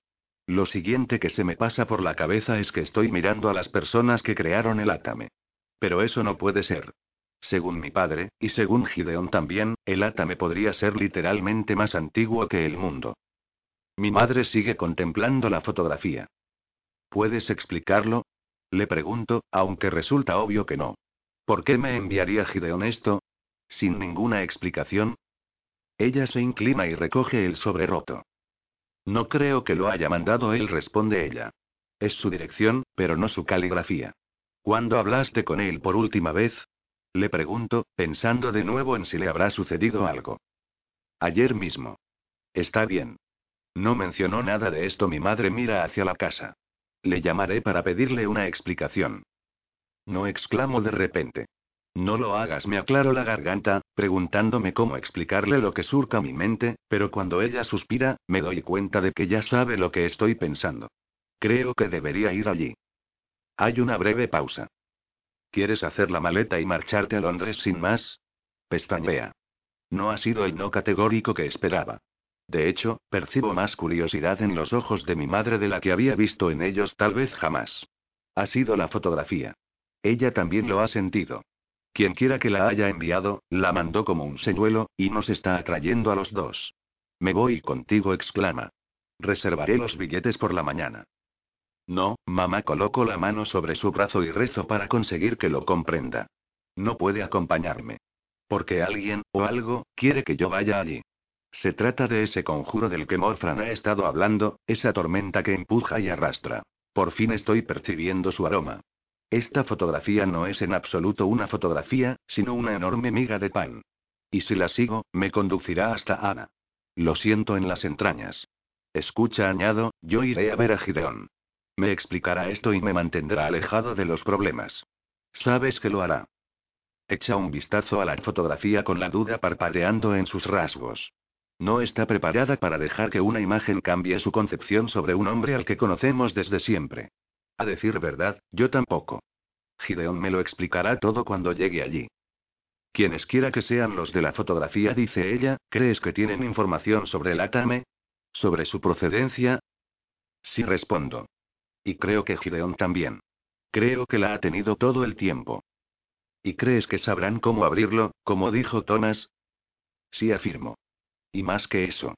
Todo parece estar relacionado. Mamá baja los ojos hacia el árbol, hacia la mancha negra de ceniza que ha quedado de la plegaria. Quiero que hagas algo por mí, Cas me pide con voz distante. Sé que quieres salvarla. Y que piensas que debes hacerlo. Pero cuando llegue el momento, si el precio es demasiado alto, quiero que recuerdes que eres mi hijo. ¿Me lo prometes? Trato de sonreír. ¿Qué te hace pensar que habrá un precio? Siempre lo hay. Ahora, ¿me lo prometes? Te lo prometo. Sacude la cabeza y se limpia la hierba y la tierra del vestido, logrando diluir la gravedad del instante anterior. Llévate a Tomás y a Carmel contigo, me dice. Yo puedo echar una mano con los billetes. Puede que haya un problema con eso, comento, y le cuento lo que ha sucedido. Por un momento, tengo la sensación de que va a hacer alguna sugerencia, algo que debería hacer o como reunirlos de nuevo, pero luego sacude la cabeza. Lo siento, Cass dice, y me da unos golpecitos en el brazo como si fuera yo el que hubiera roto. Ha pasado un día y medio y no he recibido ni siquiera un mensaje de texto de Thomas. Miro el teléfono cada cinco minutos como una colegiala enamorada, preguntándome si debería llamarle, o si será mejor dejarle solo. Tal vez Carmel y él hayan conseguido aclararlo todo. Si ese fuera el caso, no me gustaría interrumpirlos. Aún así, me va a reventar la cabeza como no le cuente pronto lo de la fotografía. Y lo del viaje a Londres. Tal vez no quiera venir. Mi madre y yo estamos en la cocina, manteniéndonos ocupados. Se ha tomado el día libre del trabajo de bruja y ha decidido experimentar con un nuevo guiso. Una mezcla de pollo y legumbres que no me emociona demasiado, pero parece alegremente distraída e intrépida embutida en su delantal con un gallo pintado, así que yo cumpliré mi parte y me mostraré lo bastante intrépido como para probarlo cuando salga del horno. Hasta ahora, hemos evitado hablar de nada relacionado con Ana, o el Atame, o el infierno, o Gideón. De hecho, resulta tranquilizador tener otras cosas sobre las que conversar. De repente, alguien llama a la puerta y pega un respingo en la silla. Pero no es Thomas. De pie en nuestra entrada está Carmel. Tiene expresión de culpabilidad y parece algo perdida, pero su ropa aún combina y su pelo sigue perfecto. Por el contrario, en otro lugar de Thunder Bay, Thomas estará hecho un verdadero desastre. Hola nos saluda. Mi madre y yo nos miramos. No conseguimos reaccionar con naturalidad. Simplemente nos quedamos como petrificados, yo medio sentado en la silla y mi madre medio inclinada sobre la cocina, con las agarraderas del horno en las manos. ¿Puedo hablar contigo? me pregunta Carmel. ¿Has hablado con Thomas? Ella aparta la mirada. Tal vez sería mejor que hablaras primero con él, le reprocho. Su actitud me obliga a rendirme. Jamás había visto a Carmel Jones con aspecto de encontrarse fuera de lugar. Está inquieta, tratando de decidir si se queda o se marcha, con una mano en el pomo de la puerta y la otra aferrada a la correa de su bolso con tal fuerza que va a partirla. Mi madre hace un gesto con la cabeza, que va de la puerta en dirección a mi habitación, y me empuja con la mirada. Suspiro. Puedes quedarte a comer, Carmel, dice mi madre. Ella le regala una sonrisa temblorosa. Gracias, señora Lowe. ¿Qué está preparando? No lo sé. Me lo he inventado. Bajaremos en unos minutos, mamá digo yo, y rozo a Carmel al pasar junto a ella de camino a las escaleras. Las preguntas invaden mi mente mientras nos dirigimos hacia la habitación. ¿Qué está haciendo aquí? ¿Qué quiere? ¿Por qué no está arreglando las cosas con Thomas? ¿Cómo fue tu gran cita con Derek? Le pregunto mientras cierro la puerta. Se encoge de hombros. Bien. Entonces no mereció la pena romperle el corazón a Thomas. Le espeto. No sé por qué me siento tan traicionado. Parte de mí pensó que la cita con Derek era simplemente una tapadera y que en realidad no iría. Me fastidia y estoy deseando que suelte lo que ha venido a decirme, que me pregunte si seguiremos siendo amigos, para contestarle que no, y que se largue de mi casa. Derek no es tan malo, asegura ella, increíblemente. Pero él no es la razón. De nada. Cuando estoy a punto de lanzar mi siguiente insulto, cierro la boca. Carmel me mira sin alterarse, y el arrepentimiento de su rostro no es solo por lo de Thomas. No ha venido aquí a explicarse. Ni a preguntarme si vamos a seguir siendo amigos. Ha venido a decirme que nunca lo fuimos. Mi madre tenía razón, murmuró. Me estoy desmoronando. ¿Cómo? Nada. ¿Qué está pasando, Carmel? Oscila una cadera. Tenía algo planeado, un gran discurso, pero ahora que está aquí le está fallando. Las expresiones yo nunca y solo que brotan de sus labios, así que me apoyo contra la cómoda. Se van a producir unos cuantos comienzos fallidos antes de que lo logre. A su favor tengo que decir que no hace moines, ni trata de dirigirme con sus preguntas para que yo le facilite las cosas. Carmel es siempre más dura de lo que pienso que va a ser, razón por la no tiene sentido lo que está sucediendo. Por fin, me mira directamente a los ojos. No hay ninguna manera de decir esto para que no suene egoísta, empieza. Es egoísta. Y lo acepto. Vale, respondo yo. Me sigue alegrando haberte conocido, y a Thomas. Y aparte de los asesinatos contrae el rostro, no me arrepiento de nada de lo que ha sucedido. Permanezco en silencio, a la espera del pero. Está al caer. Pero, supongo que el balance es que no quiero continuar haciéndolo. Tengo una vida repleta de planes y objetivos y cosas que no encajan bien con la muerte y los muertos. Pensé que podría hacer las dos cosas. Que podría disfrutar de ambas. Pero no puedo. Así que voy a elegir el otro camino. Mantiene la barbilla alzada, dispuesta a luchar, esperando a que yo la ataque. Lo curioso es que no me apetece hacerlo. Carmel no está atada a esto como yo, o incluso como Thomas. Nadie la educó para ser bruja, ni forjó su sangre con acero quién sabe cuántos cientos de años atrás. Ella puede elegir. Y a pesar de mi amistad con Thomas, no puedo enfadarme por ello. Supongo que he elegido un momento bastante inoportuno, continúa. Con todo lo que está sucediendo con Ana. No pasa nada, respondo yo. Y no es egoísta. Quiero decir que sí lo es, pero hoy está bien. Lo que no estuvo tan bien fue lanzar a Derek a la cara de Thomas de ese modo. Sacude la cabeza con expresión culpable. Fue lo único que se me ocurrió para alejarle. Fue frío, Carmel. El chaval te quiere. ¿Lo sabes, no? Si hablaras con él y... ¿Desistiría? Carmel sonríe. Nunca le pediría tal cosa. ¿Por qué no? Porque yo también le quiero. Se muerde el labio, se mueve inquieta. Tiene los brazos cruzados sobre el pecho hasta el punto de abrazarse a sí misma. Independientemente de lo que pareciera el último día de instituto, la decisión que tomó Carmel no fue sencilla. Aún sigue dándole vueltas. Lo noto. Quiere preguntar si está cometiendo un error, si se arrepentirá, pero le asusta lo que pueda contestarle. Le cuidarás, ¿verdad? Me pregunta. Estaré aquí si me necesita. Le guardaré las espaldas. Carmel sonríe. Mejor cuídale por todas partes. A veces es verdaderamente torpe, se le descompone un poco el rostro y se limpia rápidamente la mejilla, apartando tal vez una lágrima. Voy a echarle de menos, Cas. No tienes ni idea de cuánto. Sus palabras me dan pie a acercarme a ella y darle el abrazo más extraño que jamás haya recibido. Pero lo acepta, y reposa lo que parece todo su peso sobre mi hombro. Nosotros también vamos a echarte de menos, Carmel le digo. Capítulo 14. Tomás, ¿estás en casa? Llamo varias veces con los nudillos, pero la puerta se abre cuando la empujo. Al meter la cabeza dentro de la casa, no veo nada desordenado. Morfran y Thomas mantienen todo bastante limpio para ser un par de solteros. La única crítica que se les podría hacer es que siempre se les mueren las plantas. Silvo a Estella, aunque no me sorprende que no acuda. El coche de Morfran no está y ella siempre le acompaña a la tienda. Cierro la puerta tras de mí y entro, atravesando la cocina. De la puerta cerrada de la habitación de Thomas sale una música amortiguada. Golpeo suavemente con los nudillos y luego giro el pomo. Thomas, Hola, Cass. La escena no es la que esperaba. Está levantado, vestido y activo, deambulando entre el abarrotado escritorio y la cama, más abarrotada aún. Hay libros abiertos por todas partes y hojas sueltas desparramadas alrededor. También tiene el portátil encendido, colocado entre unos tres ceniceros repletos. Vaya asco. Entre sus dedos hay un cigarrillo encendido y el humo le sigue en una lánguida estela que se va elevando. Te he estado llamando, le digo, entrando en la habitación. Apagué el teléfono, responde, y le da una calada al cigarrillo. Le tiemblan las manos y no me mira en ningún momento. Simplemente continúa pasando hojas. Este es el aspecto que presenta Tomás cuando está sumergido en una investigación que le absorbe y durante la que no para de fumar. ¿Hace cuánto que no come? ¿O duerme?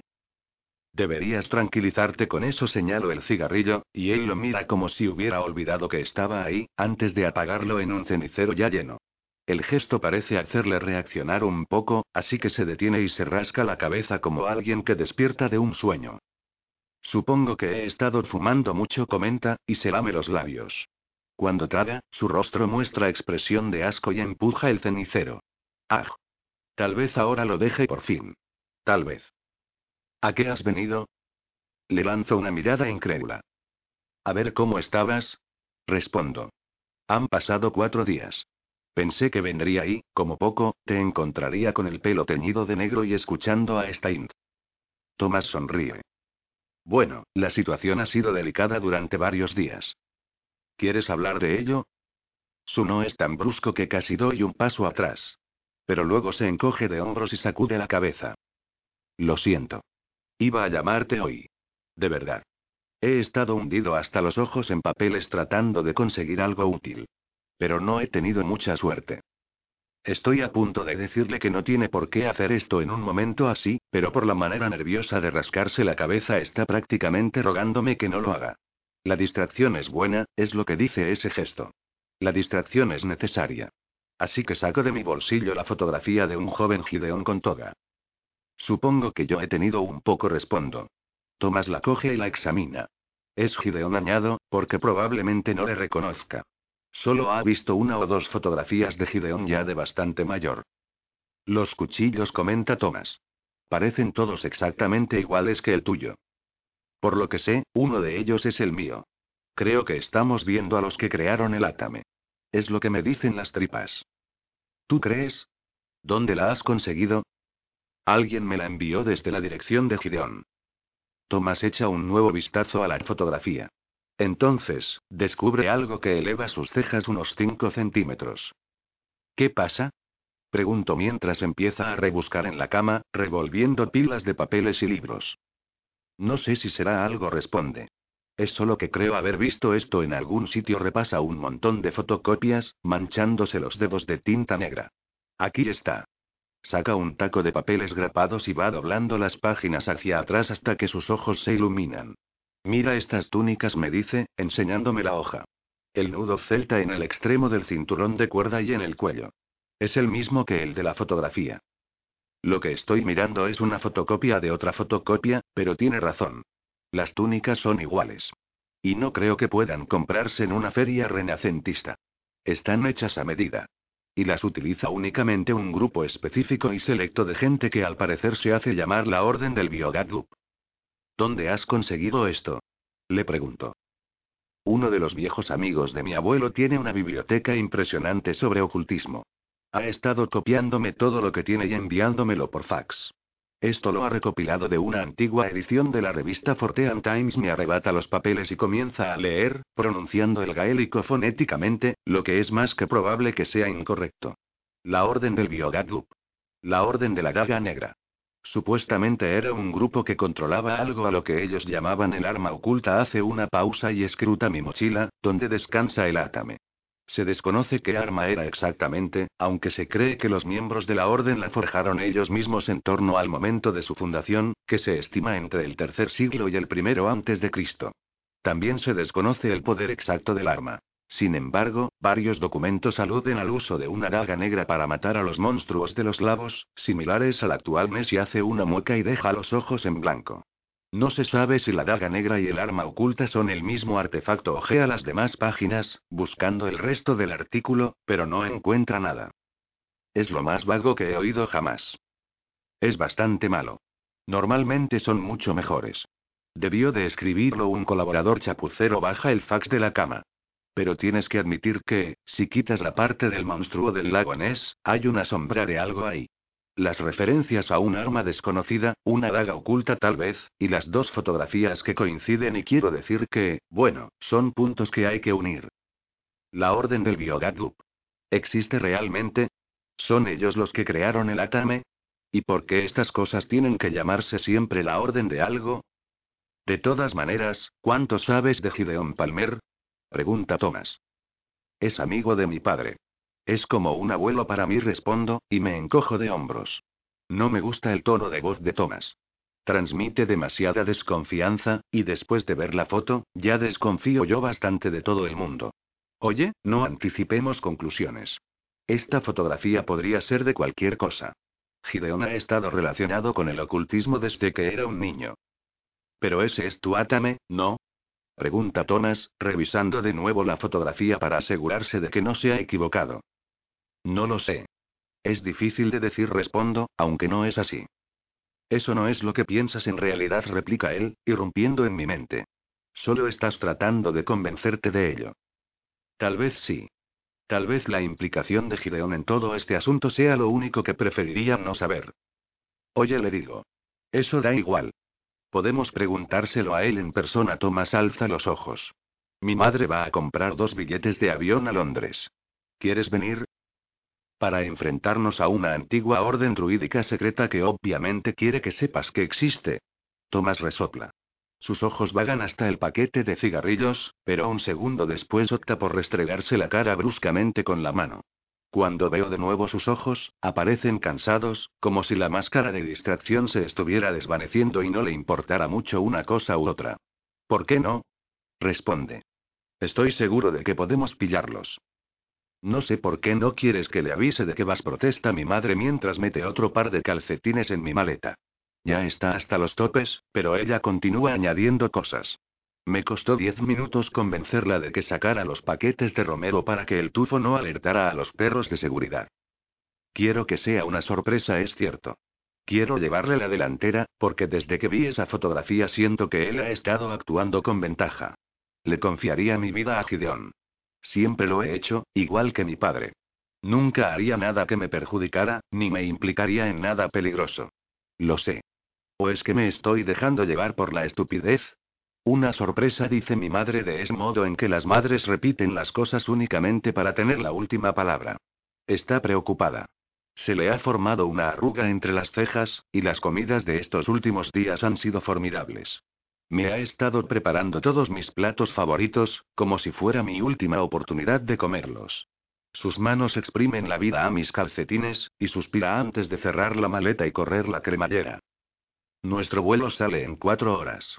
Tenemos que hacer escala en Toronto, y deberíamos aterrizar en Heathrow a las 10 de la noche, hora de Londres. Thomas no ha parado de mandarme mensajes de texto en la última hora y media, preguntándome qué debería llevar, como si yo lo supiera. No he estado en Londres, ni he visto a Gideón, desde que tenía cuatro años. Toda aquella experiencia es un mero recuerdo vago y difuso. Oh, dice mi madre de repente. Casi lo olvido, abre de nuevo la cremallera de la maleta y me mira, alargando la mano con actitud expectante. ¿Qué? Ella sonríe. Teseo Casio, no puedes volar con eso en el bolsillo. Cierto respondo, y llevo la mano hacia el átame. Parece un olvido estúpido, algo que mi mente estuviera haciendo a propósito. La idea de llevar el cuchillo en el equipaje facturado, arriesgándome a perderlo, me provoca más que un ligero mareo. ¿Estás segura de que no puedes lanzarle ningún conjuro? Le pregunto, bromeando solo a medias. ¿Cómo hacerlo invisible a los detectores de metales? Ojalá responde ella. Se lo paso y contemplo con los dientes apretados cómo lo hunde, justo en el centro, y lo cubre con ropa. Gideón te mantendrá a salvo, susurra, y luego de nuevo. Gideón te mantendrá a salvo como un cántico.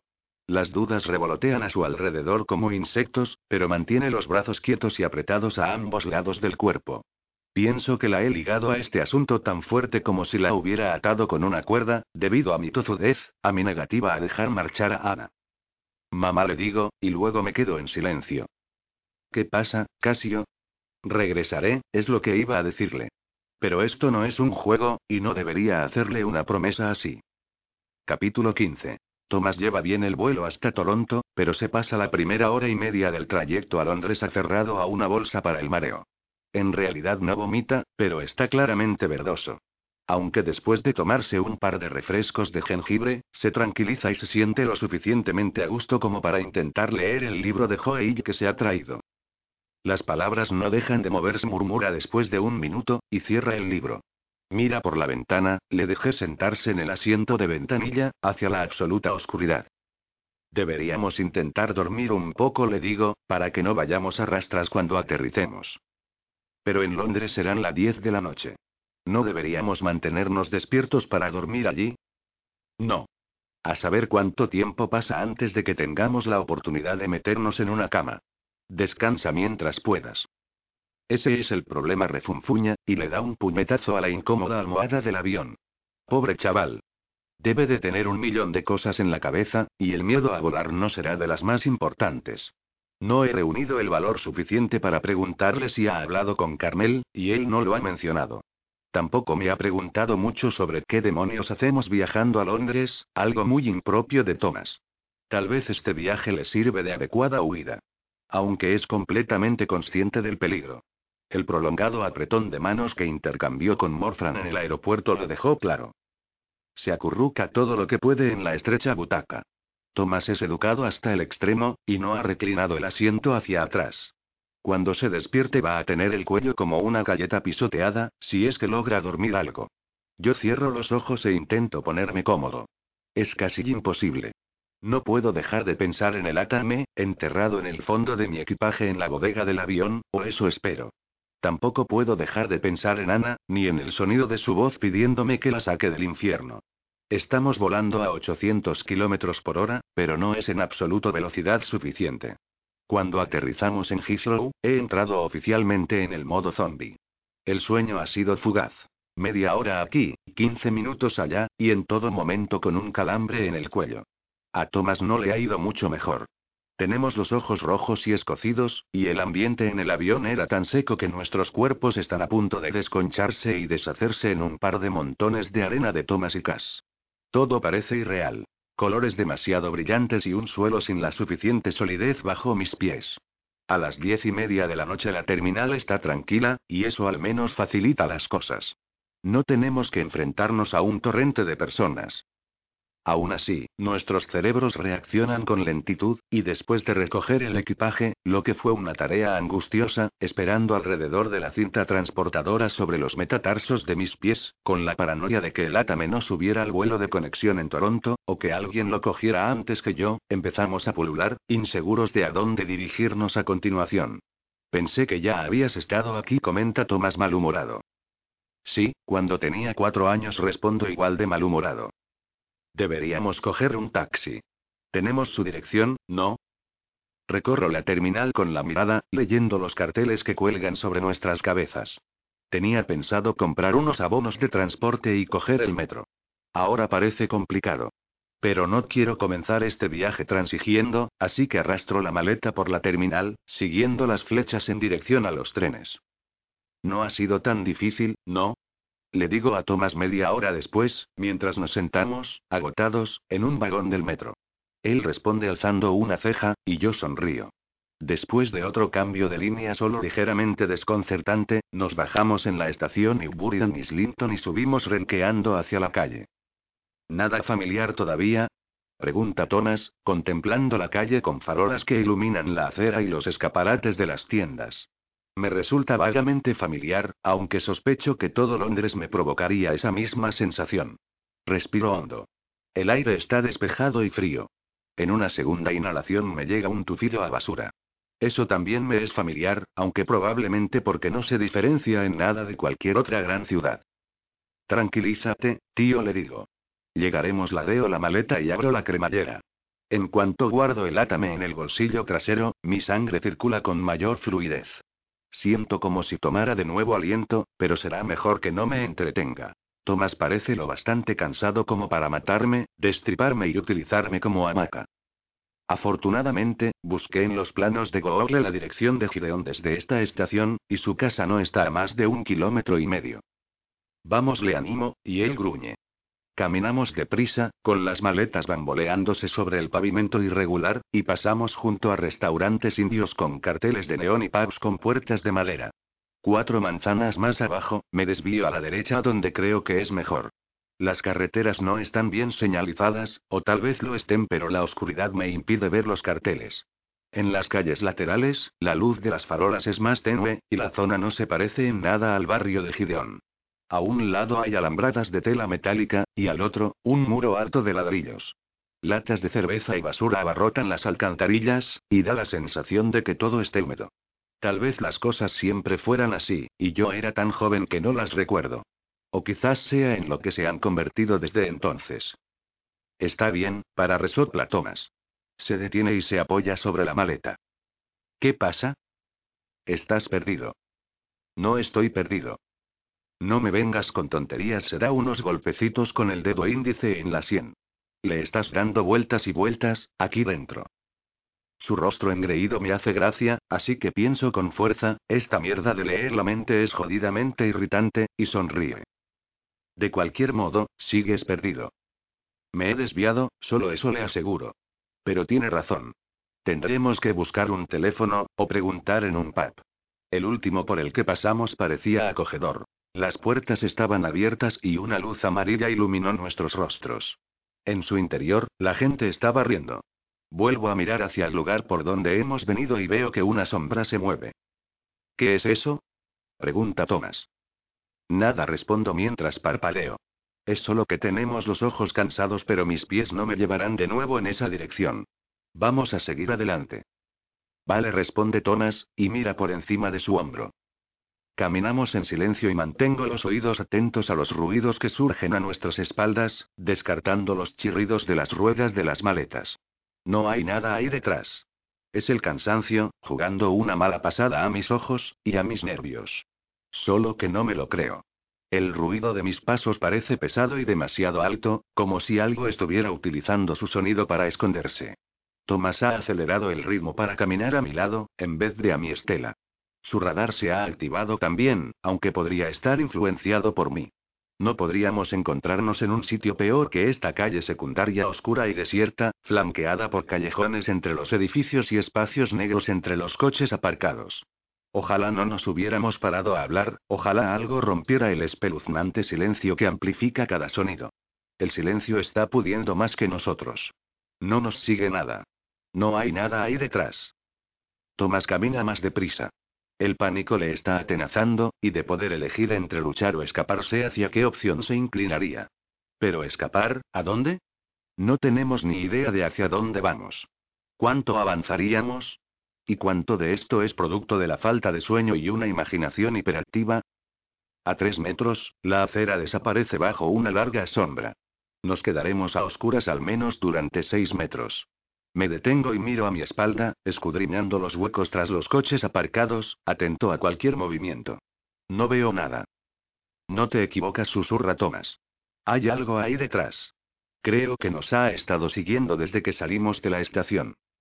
Tal vez sea solo un carterista, murmuró. Mi cuerpo se tensa como un muelle al escuchar un movimiento delante de nosotros, en la sombra. Tomás lo oye también y se aprieta contra mí. De algún modo nos ha adelantado. O tal vez haya más de uno. Saco el átame de mi bolsillo trasero, sin funda, y dejo que la luz de la farola se refleje en la hoja. Resulta estúpido, pero tal vez los asuste. Con lo agotado que estoy, no tengo bastante energía para enfrentarme a más de un gato callejero, y no digamos a otra cosa. ¿Qué hacemos? murmura Thomas. ¿Por qué me lo pregunta? Lo único que sé es que no podemos quedarnos bajo la farola hasta que amanezca. No hay otra opción que continuar adelante, hacia la sombra. Estoy apoyado sobre una rodilla y al principio creo que se trata de Thomas, hasta que grita. Cuidado. Unos tres segundos tarde. Mis nudillos se deslizan sobre el cemento y me pongo de nuevo en pie. Mis ojos agotados parparean en la oscuridad mientras deslizo el átame de nuevo hacia el bolsillo. Lo que quiera que me haya golpeado no estaba muerto, y el cuchillo no puede utilizarse con los vivos. Un objeto redondo vuela en mi dirección. Me agacho y repiquetea contra el edificio que hay detrás de mí. ¿Qué es? Pregunta Thomas, y entonces le empujan hacia atrás, o eso creo. La calle está muy oscura y hay poco espacio. Tomás cae de nuevo dentro de la luz de la farola, rebota sobre un coche aparcado junto al bordillo y se tambalea hasta golpear los ladrillos del muro como si estuviera en una máquina de pinball. Mis ojos se van adaptando y perciben una figura que gira y descarga un pie con fuerza sobre mi pecho. Caigo de culo en el pavimento. Arremete de nuevo y levanto el brazo para defenderme, pero lo único que consigo es un burdo empujón. Resulta desorientador cómo se mueve, con ataques rápidos y lentos. Me hace perder el equilibrio. Vamos. Es solo el cansancio. No es ninguna droga. Céntrate y recupérate. Cuando ataca de nuevo, me agacho, bloqueo su embestida y descargo un golpe sobre su cabeza que le aleja dando vueltas. Fuera de aquí grito, y esquivo por los pelos un intento de barrido con la pierna. Durante un segundo pienso que retrocederá sin más y echará a correr. Pero se pone en pie y crece 30 centímetros. Unas palabras golpean mis oídos, pronunciadas en un idioma que me parece gaélico, y el aire a mi alrededor se vuelve denso. Es una maldición. Ignoro su intención, pero la presión que siento en los oídos es diez veces mayor que la del avión. Thomas, ¿qué está haciendo? Grito. Ha sido un error. No debería haber dejado escapar el aire. Tengo los pulmones demasiado oprimidos para coger una nueva bocanada. El cántico se apodera de todo. Me arden los ojos. No puedo respirar. Soy incapaz de soltar aire, o de tomarlo. Todo se ha quedado paralizado. La acera presiona mis rodillas. Me he caído. Mi mente llama de gritos a Tonas, le pide ayuda, pero ya le escucho, susurrando un cántico para contrarrestar el otro. El del atacante está lleno de lirismo y sonidos oclusivos. El de Tomás es profundo y repleto de melodía. Tomás canta cada vez más alto, superando con su voz la otra hasta que esta vacila y jadea. Mis pulmones quedan libres. La repentina ráfaga de aire que entra en mi garganta y la sangre que sube a mi cerebro me provocan temblores. Tomás no se detiene, aunque la figura que nos ha atacado se ha encogido. Agita un brazo en un débil intento de defensa, y el aire que arrastra hacia sus pulmones produce un sonido agudo y tenue. Para. Alargo la mano y Tomás interrumpe el cántico. No he sido yo quien ha gritado. Para, para exclama la figura, y agita una mano para que nos alejemos. Habéis ganado, ¿vale? Habéis ganado. ¿Ganado el qué? Ladro. ¿Qué estabas intentando hacer? La figura se aleja lentamente, bajando por la acera. Entre los jadeos, escuchamos lo que parecen retazos de risa. La figura regresa a la luz de la farola, agarrándose el pecho, y se quita la capucha de la sudalera. Es una chica espeta Tonas, y le pego un codazo. Pero tiene razón. Es una chica, de pie frente a nosotros con una gorra a cuadros escoceses y un aspecto bastante inocente. Incluso sonríe. No es esta calle, nos dice. Su acento suena como el de Gideón, pero más vago y menos escrupuloso. Si estáis buscando a Gideón Palmer, será mejor que me sigáis.